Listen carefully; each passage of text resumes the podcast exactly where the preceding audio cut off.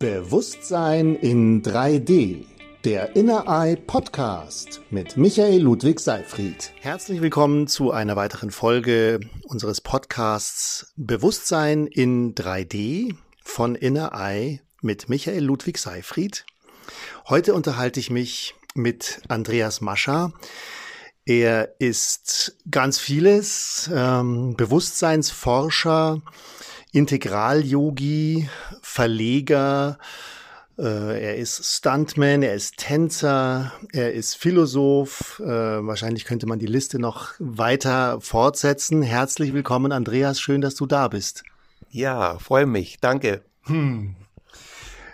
Ich freue mich auch sehr, mit dir zu sprechen. Wir haben uns das spannende Thema Cyberdelics, Bewusstseinsveränderung durch innovative Medien in dem Fall, also nicht durch Drogen, sondern durch elektronische Drogen vielleicht, wenn man so will, ausgesucht. Also wie kann unser Bewusstsein sich unter dem Einfluss von von Medienerfahrungen, von Geschichten, von visuellen Erfahrungen, Audio, audiovisuellen Erfahrungen verändern? Welche Chancen hat das äh, in der Zukunft? Und bevor wir da so richtig in dieses Thema reinsteigen, würde ich gerne unsere Tradition aufgreifen, die am Anfang äh, drei Überraschungsfragen zu stellen, dass du einfach spontan auf das, äh, was du jetzt noch nicht weißt, äh, reagierst. Ähm, wenn ich mir so deine, deine auch Bewusstseinsforscher und äh, außergewöhnlichen äh, Berufsausprägungen anschaue, das wird man ja auch nicht einfach so. Und deswegen die Frage, gab's ähm, wenn du zurückdenkst in deiner Kindheit, sowas wie ein Erweckungserlebnis oder sowas, so ein, ein Erlebnis, wo du denkst, boah, da gibt's noch ganz andere äh, Dimensionen, die man so im Alltag überhaupt nicht kennt. Also gab's sowas? Erinnerst du dich an sowas als Kind oder als Jugendlicher? Ja, tatsächlich erinnere ich mich an eine frühkindliche Erfahrung. Und zwar ähm, ich war schon ein relativ äh, vitales und agiles Kind und bin öfters mal auch dann gestürzt und äh, ein, zwei, dreimal, meine Mutter weiß es, bin ich auf den Rücken gefallen und bin dort ohnmächtig geworden. Ich habe das Bewusstsein verloren. Ähm, und meine Mutter sagte aus Schwaben, er ist weg.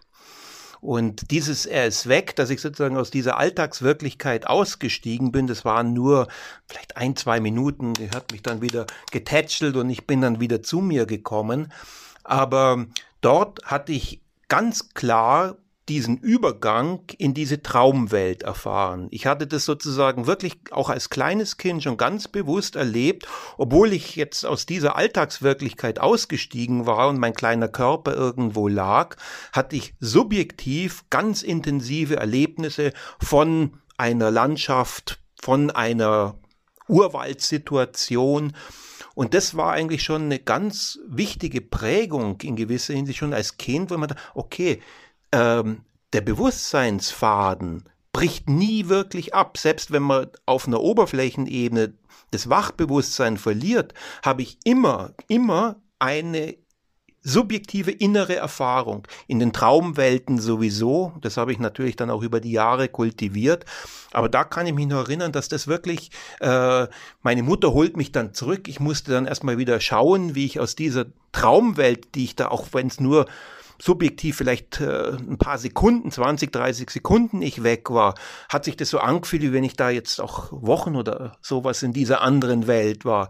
Und dann mich wieder in dieser normalen Welt, wo meine Mutter mich wieder wach klopft sozusagen, mich wieder zu vergegenwärtigen, wo bin ich denn hier? Wer bin ich? Wo bin ich? Und so weiter. Und das war schon ein einschneidendes Erlebnis, dass es sozusagen immer eine kontinuierliche Bewusstseinsstrom gibt, der nicht unbedingt von dieser Alltagswirklichkeit, in der man normalerweise sind, abhängt. Also das erinnere ich mich als einer der ich weiß nicht wie alt, vielleicht fünf, sechs Jahre irgendwie, als wirklich als kleines Kind. Und das äh, habe ich dann später auch weiter kultiviert, diese Forschung äh, durch Hyperventilation, dann mit Freunden, wo sozusagen ich hyperventiliert habe für eine Minute und dann mir jemand auf den Brustkorb einen Druck gibt und ich dadurch das Bewusstsein verliere. Das kann man ja erzeugen. Und im Gegensatz zu dem, dass es irgendwie als Unfall passiert, kann ich es in dem Moment, wo ich sozusagen erzeuge, auch untersuchen, was passiert denn da? Äh, die Sinne fallen nicht gleichzeitig aus. Als erstes fällt der Sehsinn aus, du hast aber trotzdem noch auditive äh, Erfahrungen aus den Geräuschen im Raum. Wenn das dann auch ausfällt, dann fällt der Gleichgewichtssinn aus. Das heißt, du brauchst jemanden, der dich auffängt. Und dann gehe ich innerhalb von Sekunden in eine ganz andere Welt, die hat nichts mehr mit dem zu tun, wo praktisch mein Körper ist, wie damals als kleines Kind, ähm, aber ganz intensive Erfahrungen, Erlebnisse, wo ganz klar ist, ich erlebe dort was und wo auch nicht mehr in Zeitrelation steht für die paar Sekunden, wo ich faktisch weg bin. Man knickt ja sozusagen nur zusammen. Ich bin ja nicht eine halbe Stunde weg, sondern das sind Sekunden, komme dann wieder zu mir, muss mich aber dann in dieser Wirklichkeit, wo mein Körper liegt, praktisch wieder komplett verorten welcher Tag ist, äh, wer bin ich, wer ist dann noch mit dabei, welche Atmosphäre eigentlich. Und dann wird es wieder sich angeeignet, praktisch die Situation, dass ich adäquat, ah, da ist meine Mutter oder da ist mein Freund, der hat mich gerade sozusagen bei diesem Experiment begleitet. Und diese Welten zusammenzubringen, das hat mich schon seit meiner Kindheit fasziniert. Super spannend. Das, äh, ja, das interessiert mich auch immer sehr wie eigentlich unser Ich oder unsere Rolle, die wir uns auf dieser Bühne dieses Lebens gewählt haben, wie sich das eigentlich zusammensetzt und wie fragil das eigentlich ist, dass man dann im, relativ schnell in ein komplett andere Wirklichkeitsgefüge eintritt und ja, letztendlich ist es ja nur ein, ein Konstrukt, in dem wir jetzt hier leben und das äh, sehen, sehen wir als Real und Wirklichkeit an, aber äh, da ist ja noch mehr. noch mehr. und da gibt's ja eben verschiedene Möglichkeiten, das, das mehr zu erforschen. Bei uns bei NRI ist es jetzt hauptsächlich die virtuelle Brille, weil man sich eben da auch äh, ja auf eine andere Reise begibt und sich da in andere Welten begibt und einen anderen Körper hat und so weiter. Äh, aber es gibt natürlich noch viele andere Möglichkeiten. Ich gehe mal weiter weiter mit meinen äh, Überraschungsfragen ja. an dich. Ähm, gibt es etwas, was dir aktuell besonders viel Freude macht? Ja, der Tanz. Also seit 25 Jahren, damit äh, schon lang, aber immer wieder und ganz intensiv. Also meine letzte Tanzsession war gestern Abend nochmal und äh, ja, der Tanz. Das ist ein, ein, ein Weg auch, äh, nicht nur sich tiefer in der äh, ursprünglichen Freude, dem Ananda zu verwurzeln, sondern indem es auch ausgelebt wird, indem es ausgedrückt wird, ausgetanzt wird, wird es auch gleichzeitig nochmal verstärkt. Es ist sozusagen auch ein, ein, ein Weg, sich darauf mehr einzulassen. Also äh, der Tanz als Weg zur Freude, ja. Das finde ich super. Also ich bin ja äh, zwar kein Tänzer, aber ursprünglich Schauspieler und wir brauchen ja letztendlich, um Gefühle auszudrücken, auch den Körper. Und wenn wir sozusagen nur eine rein geistige Freude haben, das ist zwar, hat auch was Schönes oder ist vielleicht so ein bisschen wie ein Musikstück, was nur in Noten aufgeschrieben ist, aber um es wirklich zu erleben, braucht es dann eben die Instrumente. Und so und für die Emotion ist das Instrument der Körper.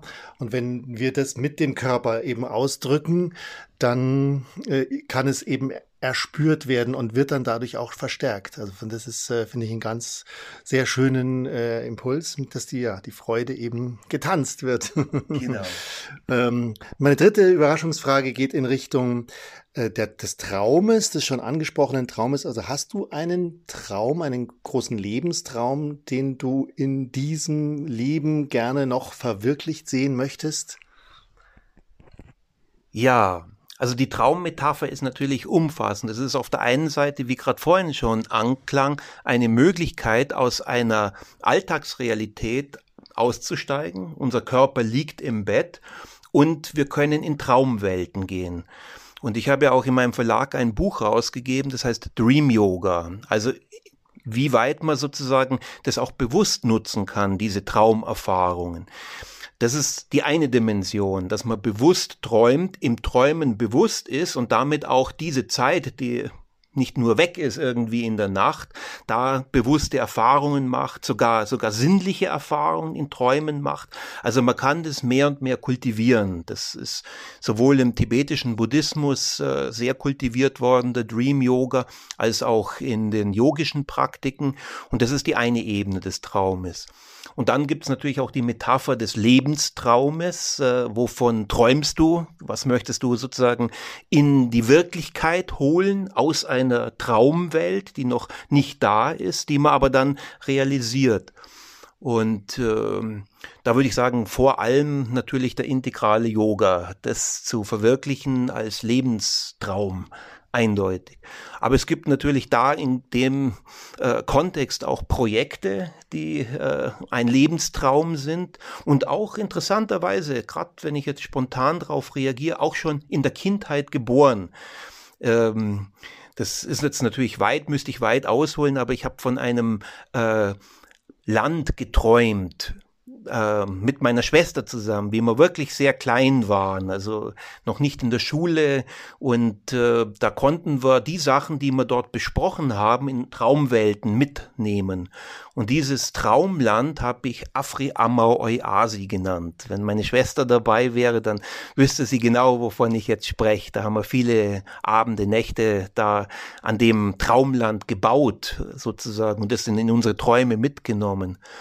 Und dieses Afria Amau Euasi zeigt ja schon, dass es sozusagen eine geeinte Welt ist, alle Kontinente zusammen. Also das war wirklich schon in der frühesten Kindheit mein Traum, diese, diese geeinte Menschheit, wenn man so will. Und da ist jetzt äh, eines der wichtigsten Projekte für mich, dieses World Life Center, eigentlich auch wieder äh, in Resonanz damit. Jetzt, äh, und zwar im Hinblick auf die Weltheiltraditionen. Also eine globale Perspektive und dann noch mit dem Fokus die Weltheiltraditionen. Darum geht es im World Life Center, das einerseits auszustellen in Form einer Ausstellung, aber auch gleichzeitig, wo es möglich ist, die verschiedenen Heiltraditionen Themen kennenzulernen, also praktisch Anwendungen auch äh, kennenzulernen und aber auch es weiterzuentwickeln, ein lebendiger Austauschort der verschiedenen Heilkulturen. Das äh, ist äh, ein konkreter weiterer Lebenstraum, an dem ich gerade arbeite der ja, wenn ich das gerade richtig verstanden habe, gerade jüngst ein Stück noch äh, realer geworden ist durch die äh, Zustimmung des entsprechenden Gremiums, dass da jetzt der nächste äh, Realisierungsabschnitt äh, eben ja beschlossen wurde. Genau. Das darf man vielleicht jetzt hier auch gerne noch sagen, dass dieses World Life Center tatsächlich äh, entsteht in Bad Schandau. Und ja, magst du da noch vielleicht ganz noch ein bisschen was mehr noch erzählen mit der Projektperspektive, wann das entsteht und so weiter? Ja. Also ähm, ich bin ja schon seit äh, 2017 ganz konkret auch vor Ort da, habe mir da auch ja eine Wohnung genommen und äh, wir haben das auch eingebunden in die Region der sächsischen Schweiz. Ähm, ein Projekt von der Größe ist natürlich eine Sache, das ist ein Lebenstraum, das macht man nicht mal nur in ein paar Wochen irgendwie, aber es ist dort ein sehr spannendes Netzwerk von kompetenten Medizinern aus den verschiedenen Heiltraditionen entstanden. Es geht darum, die integrative und integrale Medizin dort zu zeigen, die praktisch auch die Brücke zwischen Naturheilkunde und Biomedizin, also was man manchmal unter Schulmedizin versteht, das zu einer umfassenden Schau, was ist überhaupt Gesundheit, äh, zusammenzubringen. Und äh, ja, also ich möchte jetzt noch keine Prognose sagen, wann praktisch äh, Veröffentlichungs- und Öffnungsdatum ist, aber zumindest äh, auch im Hinblick auf unser Gesprächsthema werden die neuen Medien dort auch eine ganz bedeutende Rolle spielen. Also die Brücke zwischen einerseits dieser wunderbaren Natur der sächsischen Schweiz, also wer es noch nicht kennt, dem kann ich es empfehlen, mal dort äh, die, das Elbsandstein kennenzulernen, das mehr wie ein Märchenwald ist, also und damit auch die Naturdimension schon von der gesamten Umgebung mit drin ist. Ähm, aber auf der anderen Seite eben auch hypermoderne Medien, die sozusagen diese Ansätze anschaulich machen durch immersive Medien, äh, wo eben auch wiederum eine große Bandbreite zwischen modernster Technologie und wirklicher Naturverbundenheit und Natürlichkeit äh, zusammengeschaut wird. Ähm, und das eben nicht nur in Form, wie gesagt, der Ausstellung, sondern eben auch, wo die Ansätze erlebt werden können, wo man auch Kuren machen kann, ein sogenanntes Regeneratorium wird dort entstehen. Ein Begriff, den Sascha Schneider, ein Künstler, der auch in der Region sehr aktiv war, geprägt hat. Ähm, und ich glaube auch, dass es das braucht, solche Orte der Regeneration und so ein Regeneratorium, das sowohl die Naturkräfte und die Schönheit der Natur, die Naturheilkunde, aber auch eben die Kultur, die Ansätze, die entwickelt und bis hin sozusagen zu den modernsten Medien, um das auch ja, erfahrbarer, gegenwärtiger zu machen. Äh, das zusammenzuschauen, ist äh, die große Aufgabe und der weitere Lebenstraum. Sehr schön. Da wird ja auch das, was wir heute jetzt noch ein bisschen mehr fokussieren wollen, dort Platz finden. Die Cyberdelics. ähm, also wir haben da ja schon ein bisschen rumexperimentiert mit, mit den Virtual Reality äh, Ausnahmezuständen. Das ist schon irgendwo auch ein Stück, eine Art von Trance, die man da ansteuert. Hat dann im besten Fall vielleicht auch eine Heilwirkung, wenn es in der richtigen Weise eingesetzt wird. Ähm, du hattest vorhin, als wir im Vorgespräch hattest du äh, erwähnt, wo dieser Begriff Cyberdelics herkommt und magst du da uns noch kurz ein bisschen äh, erhellen? Ja.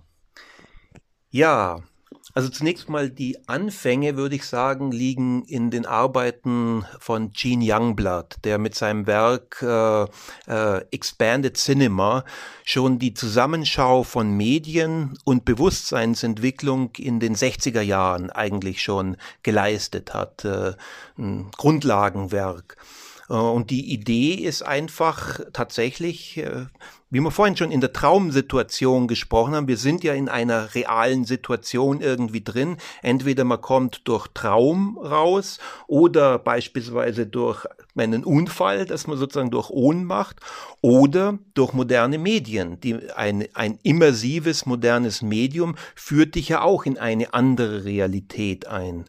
Und da würde ich sagen, sind wir im Hinblick auf eine Medienevolution im heutigen 21. Jahrhunderts in der fünften Stufe angelangt, der fünften Stufe der immersiven Medien. Also man kann da eine Medienevolutionstheorie äh, aufstellen, wo es sozusagen von der Oralität über die Schriftlichkeit, über die, äh, den Buchdruck und diese Medien bis hin zu den Kommunikationsmedien, Telekommunikation äh, geht. Das wäre dann sozusagen die vierte Stufe und einige Medientheoretiker wie Mertens zum Beispiel sprechen von einer fünften Medienevolutionsstufe der immersiven Medien. Das heißt des vollkommenen Eintauchens, äh, sei das jetzt durch eine Brille zum Beispiel oder sei das durch Fulldome-Projektionen und da ergibt sich natürlich im heutigen 21. Jahrhundert, weil wir diese Technologien zur Verfügung haben, die Möglichkeit, in solche immersiven Welten einzutauchen, ohne dass man ohnmächtig werden muss oder ohne dass man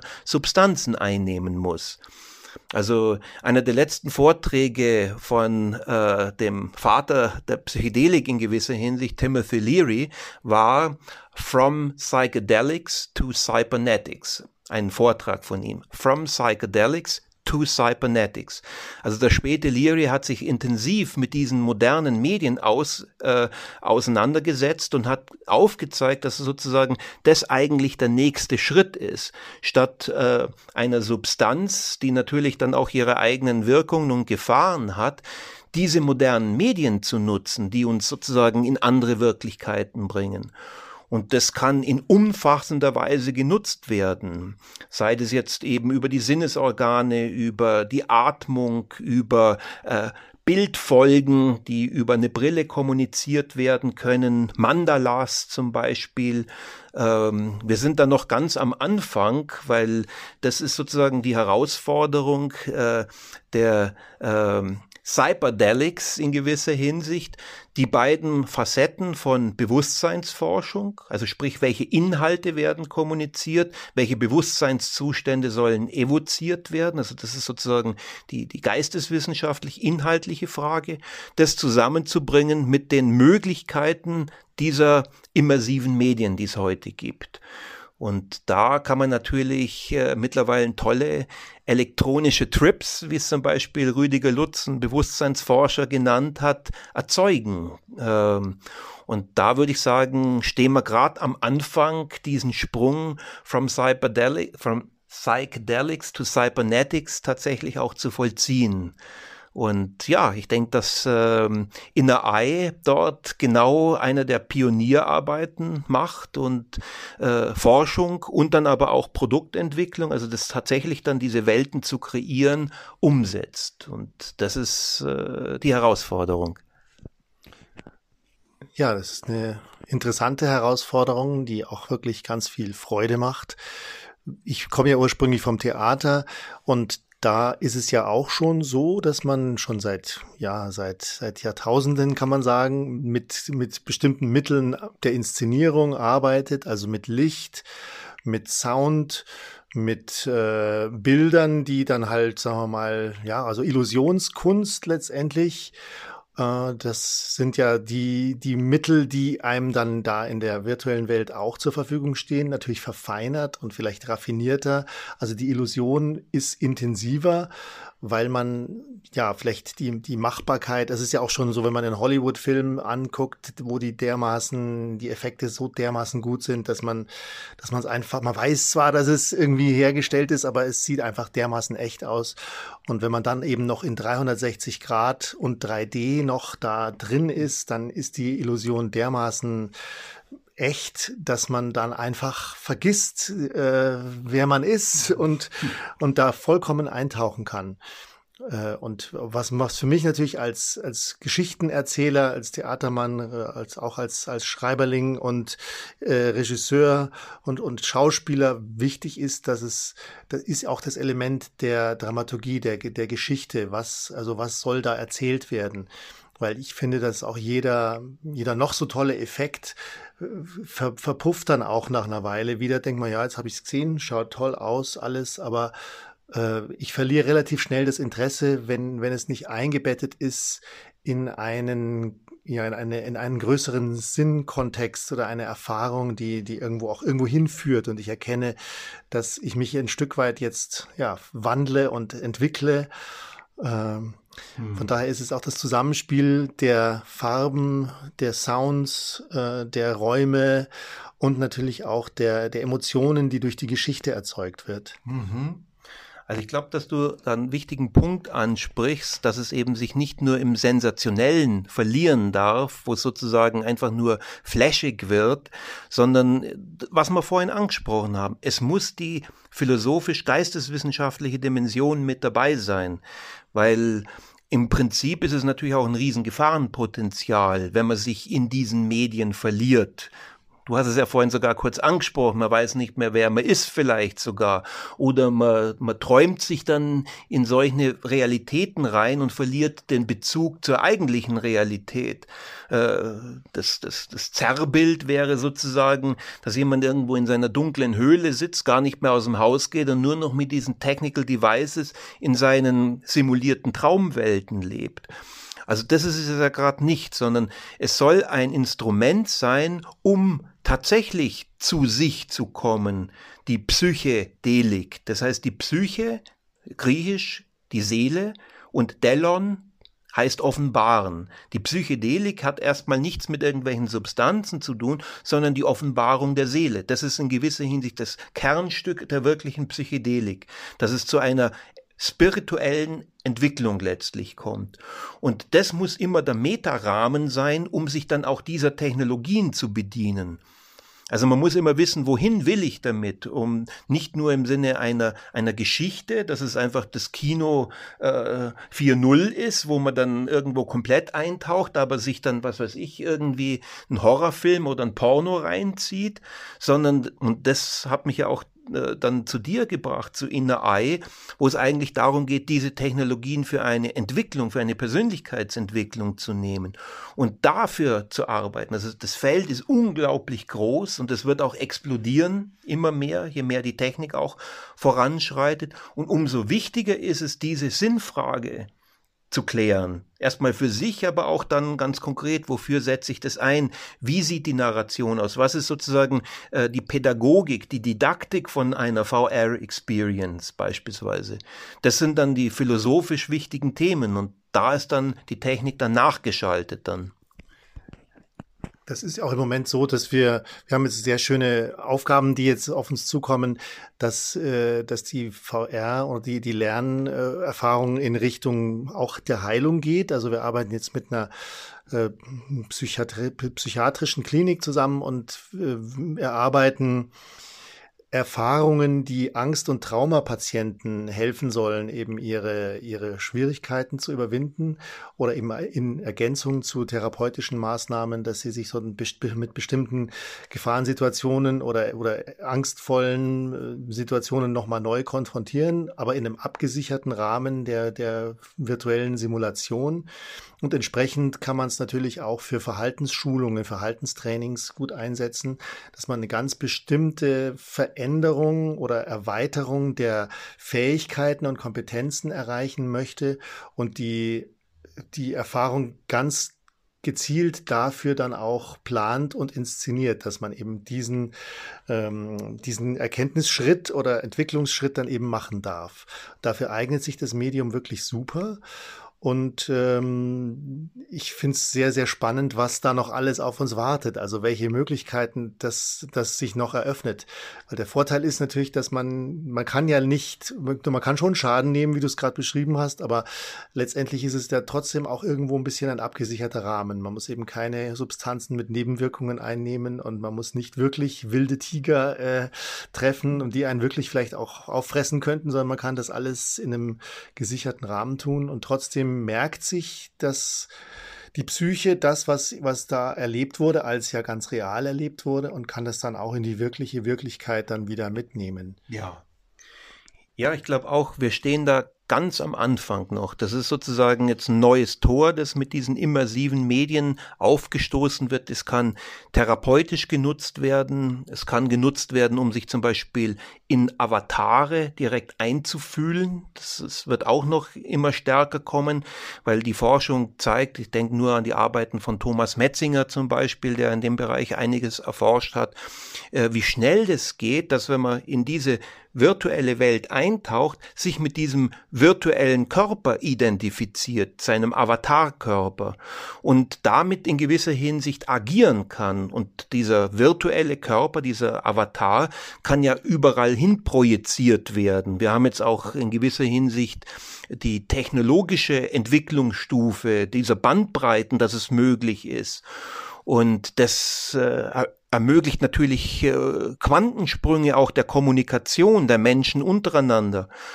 Aber wie gesagt, da liegen auch immer wieder die Gefahren drin. Das ist sozusagen jetzt ein neues Medium und ähnlich wie beispielsweise das Filmmedium war, äh, ist das ganze Spektrum, was auch immer eben der Film ist. Ist es ein Horrorfilm? Ist es ein Dokumentarfilm? Ist es ein Bewusstseinsfilm? Da kommt dann die Narration. Was ist die Aussage? Und das intelligent, elegant zusammenzubringen, Medium und Message, The medium is the message, sagte Marshall McLuhan. Also äh, das immersive Medium ist selber wiederum die Botschaft, aber das natürlich schön zusammenzubringen, Medium und Botschaft, das wird die Kunst sein, mit diesem neuen Medium zu agieren, so wie es dann große Filmregisseure dann auch gab von den Anfängen, wo man irgendwie, was weiß ich, äh, Daumenkino hatte irgendwo, als die Bilder laufen lernten. Und so sind wir auch in dieser neuen Phase ganz am Anfang und die Kernfragen sind die der Motivation. Das ist das Anfang. Genau, das ist ja auch, äh, wie die Medien jetzt auch eingesetzt werden. Also jeder kennt den Begriff der Propaganda und das gibt ja auch eine, schon eine schlimme Geschichte letztendlich. Medien werden ja auch zum Beispiel dazu eingesetzt, in, also Kriege herbeizuführen zum Beispiel und, und Menschen in, in eine entsprechende Richtung zu bringen. Und gerade jetzt, was die virtuelle Welt, das ist ja im Moment noch, da sind die Claims noch nicht ganz abgesteckt, mhm. aber ein ganz großer Player ist natürlich zum Beispiel Facebook, die mhm. ja ihre eigene virtuelle Welt bauen äh, Facebook Horizons soll das heißen. Mhm. Das ist im Prinzip äh, die, eine Social-Media-Welt, die komplett in der virtuellen Welt ist. Und der, die Zielsetzung, die dahinter steht, ist nicht unbedingt äh, den Menschen äh, irgendwie weiterzubringen und zu entwickeln, sondern ihn äh, mittels Bewegungssensorik noch besser absaugen zu können und in, ihm noch besser zum äh, Kommerzobjekt zu machen. Genau. Und das ist natürlich schon irgendwo ein Stück weit gruselig, dass mit dieser intensiven Beeinflussbarkeit, die da gegeben ist, äh, natürlich Tür und Tor geöffnet ist für die Intentionen, die auf der anderen Seite eben ja da eingesetzt werden. Ja. Von daher finde ich es auch wichtig, dass, äh, dass da jetzt Menschen gibt, die eben eine, ja, eine förderliche Intention äh, einbringen, sagen eine therapeutische oder eine also man, man möchte, wir möchten, dass die Menschen lernen, sich weiterentwickeln, dass, dass sich das Bewusstsein erweitert und äh, sich letztendlich was Gutes tun für die Welt. Das ist unser Anspruch, aber nicht alle auf diesem Feld haben diesen Anspruch. Also hm. das hm. Äh, ist noch wird ist noch spannend, wo wir uns dahin bewegen als Spezies. Auch. Ja. Ja, also zum einen, ich bin ja auch äh, Ökonom, Betriebswirt, dann ist schon klar, wer diese Milliarden investiert, wie Facebook beispielsweise mit der klaren Ausrichtung, das Ganze in den virtuellen Raum, die Social VR, alle sind verbunden miteinander über Facebook in gewisser Hinsicht. Und diese äh, unglaublichen Investitionen müssen natürlich auch wieder rausgeholt werden. Und das geht über Werbung, über Tracking und so weiter. Und deswegen muss man sich dessen bewusst werden, dass es genau in die Richtung geht. Es wäre eher erstaunlich, wenn es nicht so wäre.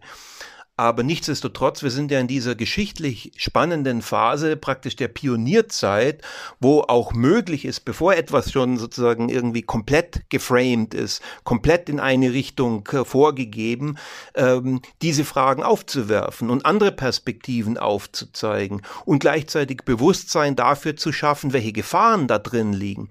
Weil die werden natürlich schauen, dass man da mit Euphorie reinkommt und so weiter. Und äh, das heißt, man muss dort etwas aufzeigen, und zwar nicht nur der, der Zeigefinger, der sagt aber äh, die Warnung bloß nicht, sondern eigentlich ähm, im besten Fall äh, Alternativen aufzeigen und, und ermöglichen, die sexier sind, die jetzt nicht darauf aus sind, jetzt nur irgendwie Banalitäten auszutauschen, nur damit ich an Profildaten komme, sondern wo überlegt wird, wenn dieses Medium jetzt zur Verfügung steht, was kann ich damit machen im therapeutischen Sinne, was kann ich damit machen für meine Persönlichkeitsentwicklung, und so weiter. Das wären die großen Fragen und äh, ja, das werden wir die nächsten Jahre sehen und erleben, welche Akteure da auch weiter auf dem Markt auftauchen.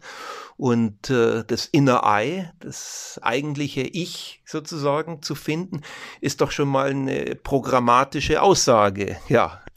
Absolut. Ich, mir geht's auch im Kern darum, zur Eigen Wahrnehmung oder zur Ermächtigung, Selbstermächtigung letztendlich zu kommen.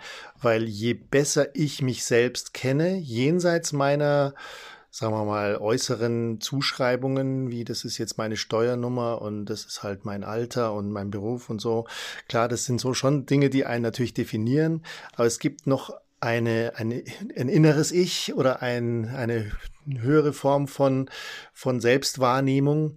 Und je weiter die fortgeschritten ist, desto besser bin ich auch vor Manipulation geschützt. Das genau. ist meine, meine Meinung, dass wir, also wenn wir mit diesem Medium gut umgehen können und äh, uns auf einer tieferen Ebene selbst gut kennen und wahrnehmen können und auch unsere Wahrnehmung ein Stück weit steuern, dann, äh, ja, dann, dann, klar, dann kann uns gar nicht so viel passieren, wenn andere irgendwas anderes mit uns vorhaben, weil dann merken wir das, dann können wir, können wir da mit agieren. Und äh, ja, insofern hm. machen wir da eben jetzt ein bisschen ein Stärkungsprogramm. Hm. Vielleicht ist es ja sogar so, äh, dass wir das brauchen, um mit dieser Technologie angemessen und klug umzugehen. Wir brauchen diese Entwicklung. Ähm, wo Gefahr ist, wächst auch das Rettende, sagt Hölderlin. Und das ist tatsächlich die, die, die äh, Gefahr, in virtuellen Welten sich zu verlieren, ist wahnsinnig groß. Also das ist faszinierend und äh, keiner fragt dann mehr, wer schreibt die Algorithmen, die dahinter sind. Ähm, aber in dem Moment, wo wir gleichzeitig auch im Bewusstsein wachsen, wächst natürlich auch die Medienkompetenz. Da wächst natürlich auch dann ähm, der innere Kompass, um zu sagen, okay, dafür setze ich mir jetzt zum Beispiel diese Brille auf oder dann irgendwann mal diese Kontaktlinsen, ähm, aber dann auch wieder nicht. Dann nehme ich sie raus und äh, gehe dann in der Natur mich wieder verankern und in, in, in dieser Natura, der Natura Naturans und nicht nur der virtuell simulierten gebauten. Also das äh, im besten Fall wächst auch die Kompetenz, um damit adäquat umzugehen, um dann nicht wiederum versklavt zu werden. Und das Potenzial hat äh, diese Evolutionsstufe der Medien, die immersiven Medien. Mir fällt gerade noch ein wichtiger Aspekt ein. Es hat ja auch was mit Fantasie zu tun. Also durch diese intensiven Bilder, die wir da vorfinden in der virtuellen Welt, wird unsere Fantasie äh, angefüttert, äh, idealerweise bereichert und schlimmstenfalls auch, sagen wir mal, absorbiert, dass wir gar nicht mehr selber in der Lage sind, uns irgendwas vorzustellen, weil die Bilder so übermächtig sind. Also auch da wieder sozusagen sowohl Potenzial als auch Gefahr. Und für mich ist ja, auch weil ich als Schauspieler sozusagen, da geht, ist die, die aktive Vorstellungskraft ein sehr wichtiges Mittel wenn ich mich in eine Rolle hineinversetze, dann, dann habe ich, dann, dann baue ich eine aktive Vorstellung auf und kann mir zum Beispiel vorstellen, dass ich einen ganz anderen Körper habe oder dass ich Kräfte habe, die ich sonst im Alltag vielleicht nicht hätte. Wenn ich mir zum Beispiel vorstelle, ich könnte fliegen, so, da kann ich mir so intensiv mhm. vorstellen, dass ich wirklich in dem Moment das Gefühl habe, ich kann fliegen. Mhm. Oder eben, ich habe hab die Fähigkeit, ich kann, ich kann in einen Konflikt, in einen Kampf reingehen. Das hat auch ganz viel mit, mit Selbstbild und Selbstüberzeugung mhm. zu tun oder mhm. einer, einer Vorstellungskraft, die ich aktiv aufbaue. Dazu soll das natürlich auch dienen, dass man hilft, diese Vorstellungskraft zu schulen und ähm, sich nicht vereinnahmen zu lassen. Also nicht, dass, dass sozusagen die, die, die, die Vorstellungskraft faul wird und sagt, na ja, ich, ich, ich konsumiere einfach das, was mir von außen gegeben wird, sondern eben immer wieder auch diesen eigenen kreativen Akt, selbst sich die Bilder wieder auch zu schaffen und die, äh, die Identität wieder selber zu schaffen dass, äh, dass das erhalten bleibt oder sogar gestärkt wird. Das finde ich ganz wichtig. Hm. Ja, genau darum gibt's ja auch dann Inner Eye, würde ich sagen. Darum gibt's ja auch dann diesen Ansatz, ähm, weil Vorstellungsbilder zu erzeugen, die stabil zu halten, Imaginationsfähigkeit äh, zu entwickeln, ist ja eine Kompetenz, die ist erstmal vom Medium komplett unabhängig. Es ist sozusagen mein Inner Eye, mein Ich, das in der Lage ist, eine Vorstellung zu erzeugen. Und im besten Fall, je mehr ich äh, meinen Geist in gewisser Hinsicht kultiviert habe, desto mehr bin ich in der Lage, diese Vorstellung auch weiterzuentwickeln, die auch stabil zu halten und so weiter. Also mit anderen Worten, kreative Visualisierung ist eine Kompetenz des Geistes, die natürlich dazu führt, dass äh, es gleichzeitig eine Selbsterziehung ist, gleichzeitig, wie wir vorhin schon sagten, eine Überführung des Imaginären ins Reale. Je stärker ich eine, eine, eine Visualisierung halten kann und die dann sogar noch mit der Realität in Verbindung bringen, desto schöpferischer kann ich werden. Ich stelle mir vor, wo ich hingehe, so bewegen wir uns. Und diese Vorstellung setzt dann meinen Körper in Gang, dass ich sozusagen den Weg finde. Also es, ohne eine Imaginationsfähigkeit wäre man nicht Menschen. Und das gibt wiederum verschiedene Grade, äh, äh, je nachdem, wie weit man seinen Geist kultiviert hat, damit zu arbeiten, mit dieser schöpferischen Visualisierung. Also im Kern geht's immer vor allem um diese Persönlichkeitsentwicklung im Sinne, und zwar nicht Persönlichkeit, dass man die Persönlichkeit im Außen vor allem versteht und sagt, das ist mein, mein, mein Haus, mein Job und so weiter, sondern von der wahren Person. Und die wahre Person ist das Psychische letztlich. Die wahre Person in der, äh, im Personalismus, das ist eine eigene philosophische Richtung, ähm, ist, hat sehr viel mit der Psyche Delig zu tun. Das ist die wahre Person, der Inner Eye, die letztlich Geist ist, Bewusstsein.